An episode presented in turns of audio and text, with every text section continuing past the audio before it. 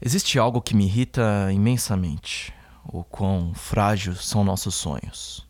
O quanto a gente pode se distrair e sair de cena sem nem ao menos ter tido a chance de provar o que queríamos.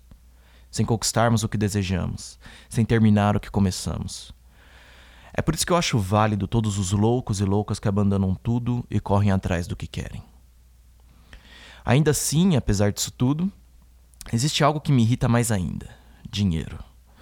Todos os anos, dias e por décadas e centenários, homens e mulheres viveram e morreram sem ter a oportunidade de viver o que queriam viver, sem ter a vida que queriam ter.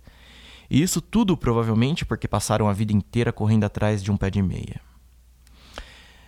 Eu não sou um comunista, nem estou aqui para defender o comunismo ou qualquer outra ideologia. Só estou atestando como é interessante essa condição que nos colocamos. Essa condição de que um pedaço de papel já tirou e continua tirando das pessoas a chance de ser quem elas mais querem ser realizadoras. E sim, esse é um material pesado. Esse é um assunto sério. E é para ser. Diretamente de São Paulo para o mundo, eu sou Danilo Santana e você está ouvindo Vox, o podcast que dá voz a histórias que talvez passassem despercebidas por você. E nessa temporada falaremos de sonhos. Esses que eu, você, seus pais, seus amigos têm. Esses que muitos de nós desistimos por obrigação ou por procrastinação. Esse episódio é sobre essa pessoa do título. Alguém que está atrás do que quer.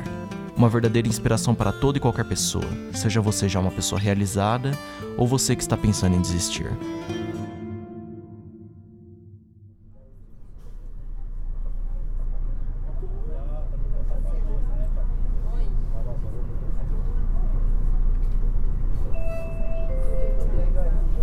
Estação Hebraica Rebouças. Desembarque pelo lado esquerdo do trem. Para gravar esse episódio, acordei num sábado cinza de maio disposto a conhecer essa pessoa.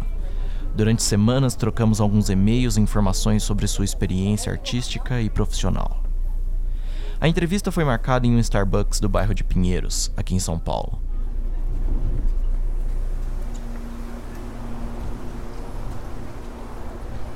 Em algum momento daquela manhã, já dentro do trem, pensando sobre o texto e as perguntas que faria a entrevistada, me lembrei que Virginia Woolf disse uma vez: Você não encontrará paz evitando a vida. E isso diz muito sobre todos nós, ou pelo menos deveria. De qualquer forma, eu sei que diz muito sobre a pessoa que é tema desse episódio. Seu Meu nome é Ana Moioli, eu tenho 18 anos, sou de São Paulo e desde muito pequena eu quero ser atriz.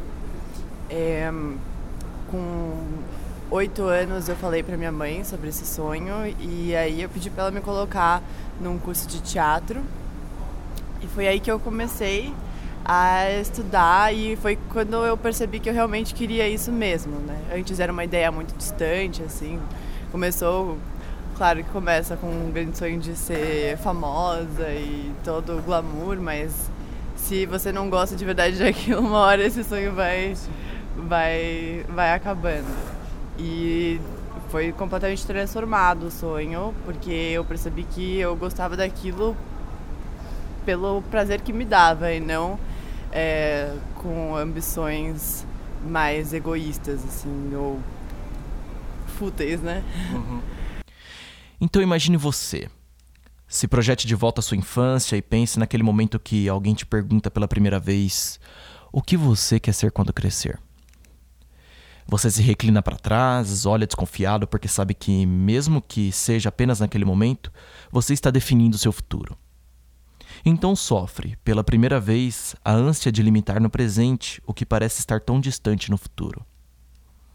E como se não bastasse esse sentimento estranho, as pessoas ainda têm a capacidade de te perguntar: por quê? É que eu sempre gostei muito de histórias, assim. É, eu sempre, sempre li muito e sempre assisti muitos filmes e é, com oito anos os filmes que eu assistia eram filmes infantis, claramente, mas já tinha essa essa paixão por histórias assim e eu gostava muito de contar a história. Minha mãe sempre lia a história para mim antes de dormir e eu sempre me envolvi muito. E eu acho que é, é daí que surgiu, assim. Foi desenvolvendo, eu fui achando outros motivos para gostar muito disso, mas porque atuar é viver uma história, né? Então, dar vida a uma história e criar uma história também, porque você é um participante ativo da história, né? Você não está só reproduzindo o que o escritor escreveu. Então, eu acho muito incrível assim poder viver diferentes histórias, porque a vida é tão cheia de possibilidades, né? A gente acaba não não podendo viver tudo que a gente gostaria de viver, e eu acho que isso é uma forma de sair do, do básico, assim, sair do dia a dia e viver coisas que são inimagináveis no nosso cotidiano. É um grande é uma possibilidade de criação de novos mundos, assim. Legal, legal. É, essa coisa de compartilhar histórias, de querer fazer parte, de querer contar, isso é uma coisa bem presente no meu dia também, uhum. que afinal de contas é o que eu estou tentando fazer com o podcast, já que uhum. eu não posso fazer filme agora. Uhum. É, quem que te inspira? Ah. Existem vários tipos de inspiração, assim. Eu posso dizer um professor muito, muito incrível. É, existem vários tipos de inspiração, né? Como eu falei, eu posso citar atores famosos que realmente é, são modelos de vida assim que eu gostaria muito de seguir, mas essa pessoa foi uma pessoa que eu realmente tive contato direto, né? Então, e me transformou muito e me fez perceber como a arte é importante para o ser humano, assim. É aí que Ana fala com um olhar nostálgico e distante sobre uma pessoa especial. E se analisarmos a história dela levando em consideração os arquétipos de Carl Jung e Joseph Campbell na jornada do herói, essa pessoa seria o mentor, aquele personagem que ensina algo essencial para o nosso herói, ou nesse caso, nossa heroína. É, é um velhinho, eu não sei quantos anos ele tem, mas ele deve ter uns 80. E ele foi meu professor de interpretação. O nome dele é Misha. É, e ele era, tinha tanta energia, assim, apesar da idade dele, ele. A idade dele era só física, não era psicológica. Ele era como uma criança, assim, tinha mais energia que muitas crianças no dia de hoje. Uhum. É, e era é, tudo tão bonito perto dele, assim, ele tinha um, um, carinho por todo mundo, assim, a gente nem se conhecia direito ainda e ele já abraçava todo mundo de manhã. E você espera que na Rússia, porque a Rússia tem um estereótipo, né, de gente Sim. fria, assim. E normalmente as pessoas realmente são, pelo que eu pude conhecer, mas ele era o oposto, assim, e ele tinha uma paixão tão clara pelo que ele fazia que era ele parecia uma criança de espírito uhum. e ele era um velhinho assim então resolvo perguntar. Qual que é a principal coisa que você leva do Misha? Do Misha?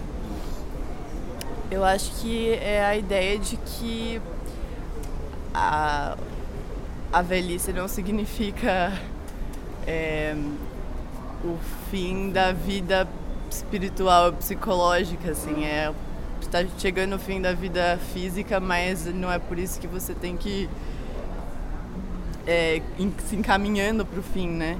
Ele, tipo, a paixão pelo, pelo teatro nunca se desgastou e ele fazia com tanta vontade que era muito inspirador, assim, pensar que é atemporal essa paixão. Além do Brasil, a Ana teve a oportunidade de estudar em outras escolas pelo mundo. Eu fiz dois intercâmbios de para estudar teatro Fiz um nos Estados Unidos, é, em Boston, que foi com professores russos é, do Teatro de Arte de Moscou, que é um, um grandíssimo teatro é, que, tem, que teve grandes nomes históricos, assim, como Stanislavski, que revolucionou a, o método de interpretação. E, e, ele existe até hoje, é muito reconhecido no mundo inteiro. E depois eu fui para a Rússia mesmo para ter aula no próprio Teatro de Arte de Moscou por três semanas e é uma experiência que foi muito enriquecedora para mim e a cada, cada momento que eu estudo mais teatro eu percebo que é, é realmente o que eu quero, então me dá menos vontade de desistir. Legal.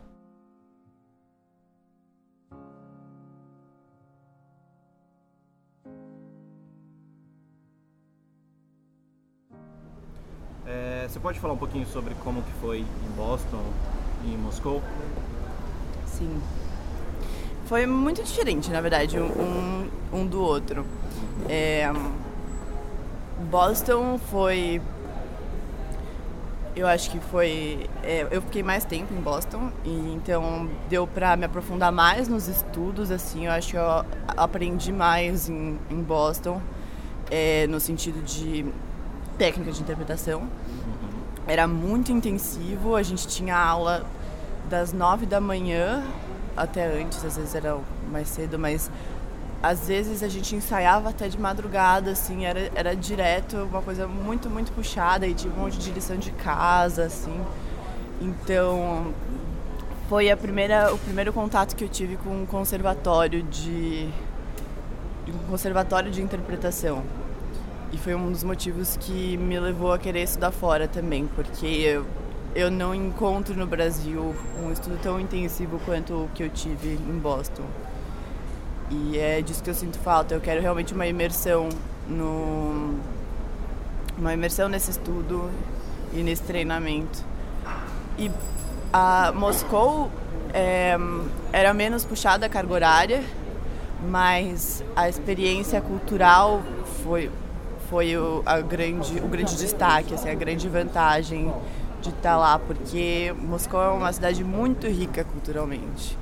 E eu estava no, na cidade mais importante para o teatro da história, assim, praticamente, porque quantos grandes nomes, grandes figuras é, que contribuíram muito para o teatro no mundo viveram lá e aí eu visitava os museus dessas pessoas, né?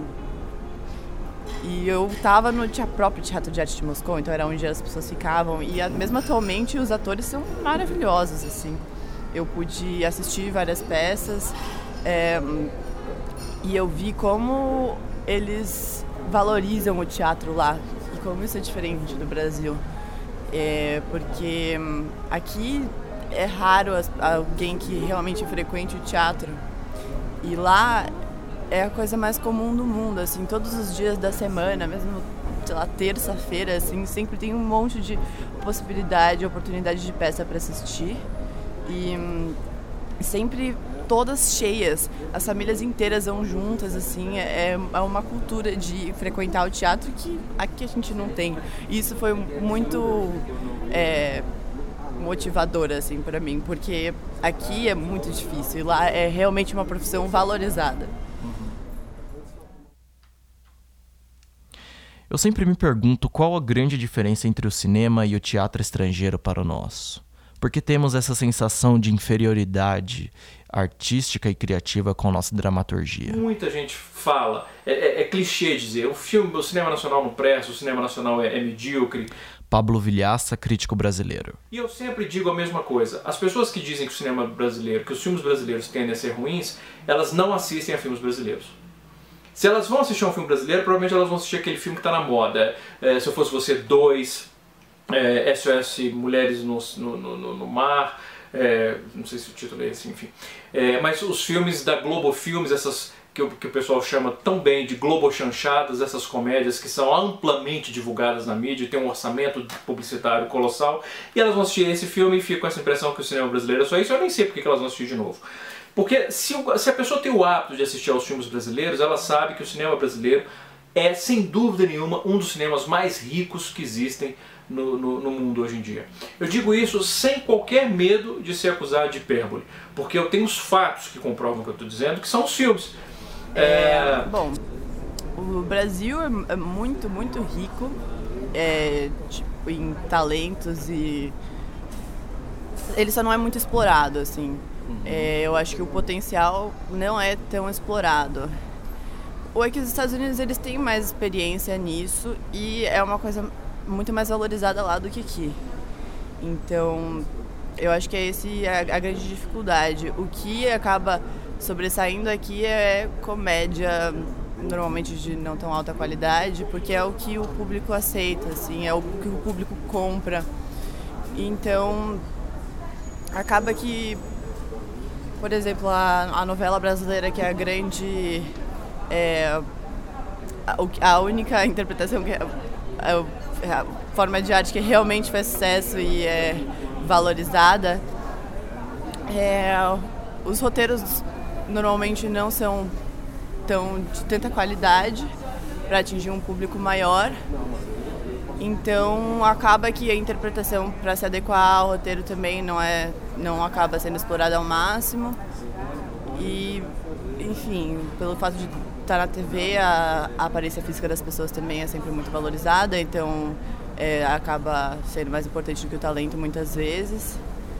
Mas e acontece isso nos Estados Unidos também. Acho que a grande diferença entre é, Estados Unidos e Brasil é, é o treinamento, a forma de treinamento do ator, assim, porque é, eles realmente têm, eles fazem técnica de interpretação menos do que a gente. Tem várias escolas que ensinam técnica também, mas aqui é, é mais incipiente e lá eles são mais metódicos assim no treinamento do ator, o que acaba muitas, ve muitas vezes fazendo que, com que o talento natural assim não seja uma coisa tão necessária, porque é óbvio que sempre vai ter atores muito bons e atores bons e atores ruins, atores médios, mas lá existem atores bons que não são muito bons, mas eles são em grande quantidade, mais do que aqui. Aqui a gente tem atores muito bons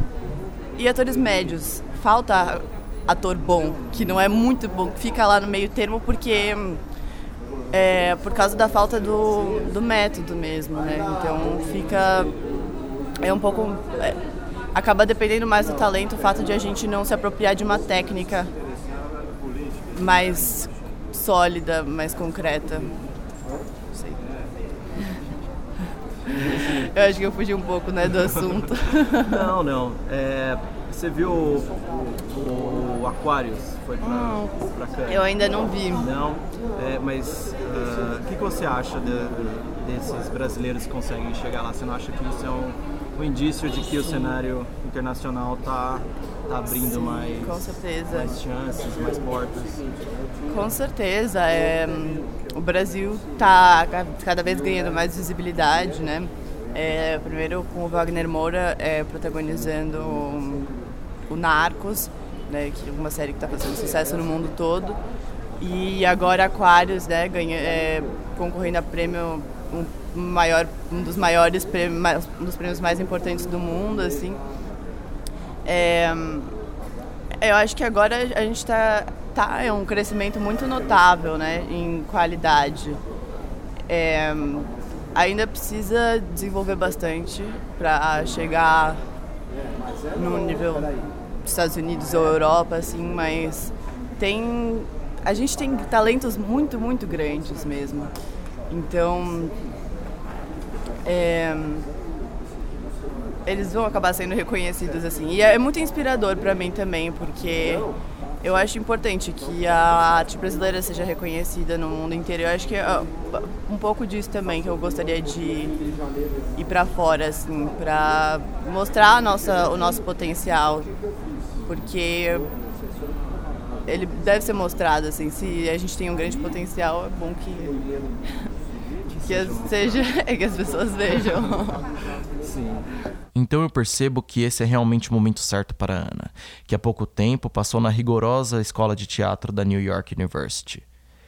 Percebo que essa é de fato uma chance em um milhão.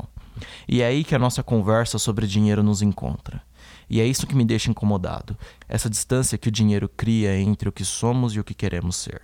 E aonde você se vê em quatro anos? Aonde eu gostaria de me ver. de emprego, olha só. Bom, onde eu gostaria de me ver é me formando na Universidade de Nova York. Uhum. Eu não sei se isso vai realmente acontecer, mas se eu conseguir fazer com que isso aconteça, eu vou. A gente está em final de maio, então eu estaria. Eu estaria realmente acabando o, o curso, estaria fazendo, tendo formatura agora, então eu acho que eu já estaria uma atriz muito mais é, treinada e preparada assim para o mundo e pronta para poder transmitir isso para as outras pessoas, né? É, eu gostaria de voltar para o Brasil e, e dar aula sobre o que eu aprendi. Gostaria de começar a trabalhar, com, é, contribuir para que para uma nova geração de atores mais é, mais bem treinada, mais bem preparada. Mas também gostaria de contribuir para a visibilidade do Brasil, assim, é, no mundo. Então, se eu conseguisse oportunidade de emprego internacionalmente, ia ser muito interessante para mim.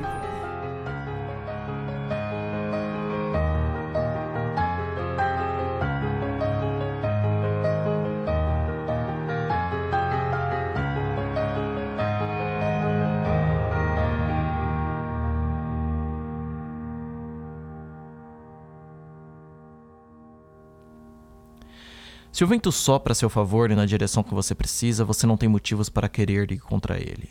Às vezes, eu posso me usar como exemplo, o medo do que está por vir é tão grande que te paralisa da cabeça aos pés, te deixa inválido, preso à cama, à TV. E é nesse momento que ou você demonstra força ou você desiste. Eu acho que é muito mais fácil desistir. E eu já, eu já tive alguns impulsos é, para desistência, porque às vezes você, se você não acredita que você tem potencial para conseguir aquilo e se dar bem naquilo, realmente não, não tem motivação, assim, é uma questão de acreditar em si mesmo. Porque se você não acredita em si mesmo, ninguém mais vai acreditar, então você não tem como ir para frente se ninguém acredita em você. Então é importante acreditar em si mesmo, assim. E sonhar alto é muito importante para que a gente caminhe. É... Pode ser mais fácil desistir, mas eu tenho certeza que mais cedo ou mais tarde você vai perceber que vai se tornar insuportável se era um, um sonho realmente verdadeiro, assim. Porque a Fernanda Montenegro fala, ela em uma entrevista ela deu um, uma ela deu uma dica para os novos atores, jovens atores. E o que ela fala é: desista. desista. Não passe perto. Saia disso. Digo sinceramente. E depois de um te... fique um tempo desistindo, faça outra coisa, comece a estudar outra coisa. Com é, liberdades, até com licenciosidades, com realização de sua opção sexual, com glórias, paetês, é, retrato no jornal, é, riqueza, porque aí já entra a televisão, né? Porque no, no, meu tempo não tinha televisão, então hoje em dia a deformação já é os famosos celebrities, né? Então é, a coisa é, é pegar o eletrônico, né, que vai cuidar dele, vai, vai, vai polir ele, vai, se não for bom, repete a cena, se não for bom, repete outra vez, ou então corta, ou então põe uma música no fundo, ou então bota uma lágrima, né, vai, vai preparando como se fosse um autômato, que depois pode até resultar muito bem, porque ele se apropria daquela técnica, né, vai fazendo e vai virando o, o chamado ator, né, ou artista. E todo mundo virou artista hoje em dia, porque todo mundo pode ser artista, agora ator não é todo mundo que pode ser. Né?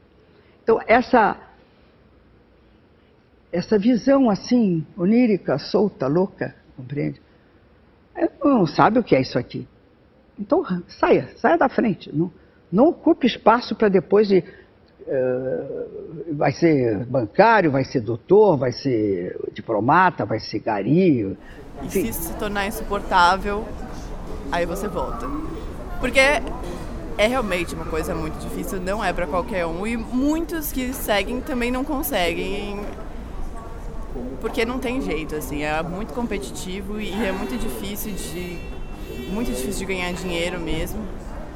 Mas se, é uma coisa que você realmente quer, é o que vai te fazer feliz. Então não vai ser o dinheiro de.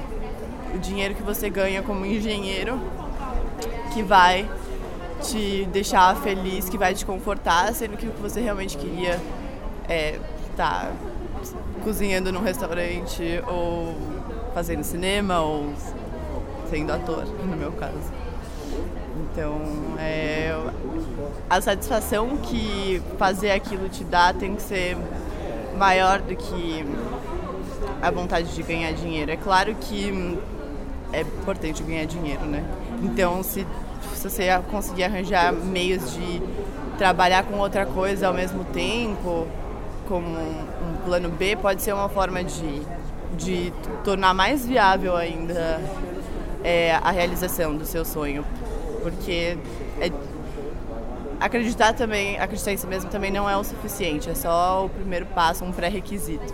Porque você vai ter que estar preparado para batalhar muito, assim, não é para esperar que alguém te encontre e te chame para participar de um filme de Hollywood, assim, na rua. Porque é, acontece isso um em um bilhão, mais ou menos. Então, você vai ter que correr atrás, mas se é isso que você realmente quer, eu acho que vale muito a pena e você não e você vai conseguir superar todas as dificuldades.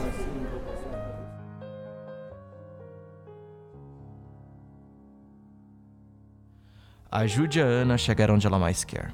Ela criou um crowdfunding para que qualquer pessoa possa ajudá-la com que o número não a atrapalhe.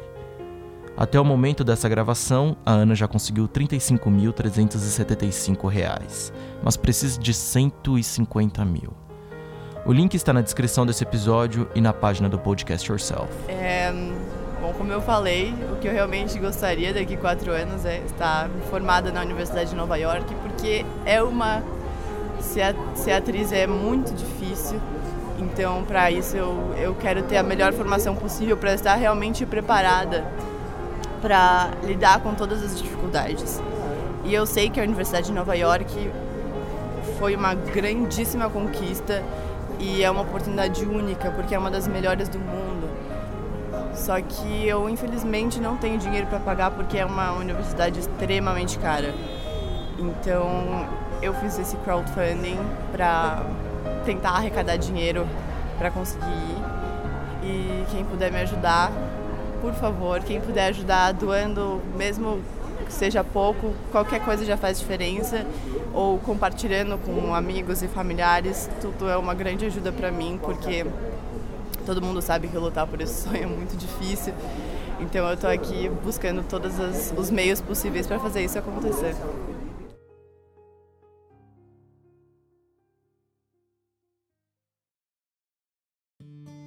Esse episódio foi produzido por mim, Danilo Santana, e gravado no estúdio Afonso, em São Paulo.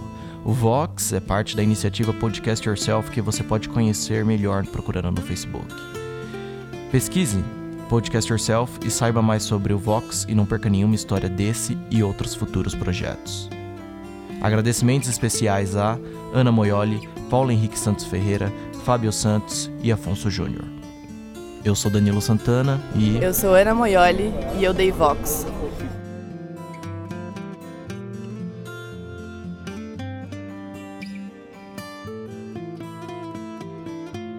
I'm really interested in challenges. I, I, want to play characters uh, that I don't know if I can do. I need to to feel that kind of walking on a tightrope. I find that really exciting, and and I think that it's the only way that I can keep interested, and therefore I hope an audience can keep interested in in the films that I do. O que eu mais queria fazer, eu não sei essa questão do, da grande atriz, como é que é, o que, que é ser grande na minha profissão. Para mim, ser grande é ter feito teatro poeira. Isso, isso é, isso é. Esse é um momento onde eu me sinto grande em relação a minha a minha relação com a minha, com a, minha profissão, com o meu trabalho, com, a, com o que é o teatro para mim, com o que foi o teatro na minha vida, né? com o quanto ele me deu, o quanto ele me centrou, o quanto ele, ele me fez ser uma pessoa melhor, o quanto ele me, me fez ter uma relação mais bacana com todo mundo perto de mim. Né? Porque... I feel very lucky that I get to play characters that are so complex I can't help but love them because they feel real to me. Um, but that's, that's most of the roles that I've, that I've gotten to play. And you love them because of their flaws, not in spite. Então eu tenho aquela disciplina do balé clássico e desde muito cedo via balé, fui ligada muito à música, porque estudei 10 anos piano com a professora Elza Usurpato, que é viva até hoje. E então eu aprendi muito a obedecer a uma forma, a uma forma. Então, quando eu tenho um, um personagem para interpretar, é evidente que eu leio tudo que eu posso ler a respeito daquele personagem, estudo tudo que eu posso, mas enquanto eu não souber trying to play a character that will convince people that I'm that person. Uh, if you get a wonderful script like we did on this, um, that's not quite so hard to do because uh, it's it's a ready-made story for you, and all you've got to do. Eu não sei, é, é essa vontade de de representar, de ser atriz, acho que já vem com a gente. Acho que ela já nasce com você. Acho que é uma chama, acho que é um fogo, acho que é um, é um desejo, é uma vontade, é, é uma coisa lá de dentro. Eu, eu, já falei uma porção de vezes, você, você não acorda de manhã e diz, ah, eu vou ser um ator eu vou ser uma. Não, não. Acho que você já vem com isso, com esse destino, com essa vontade.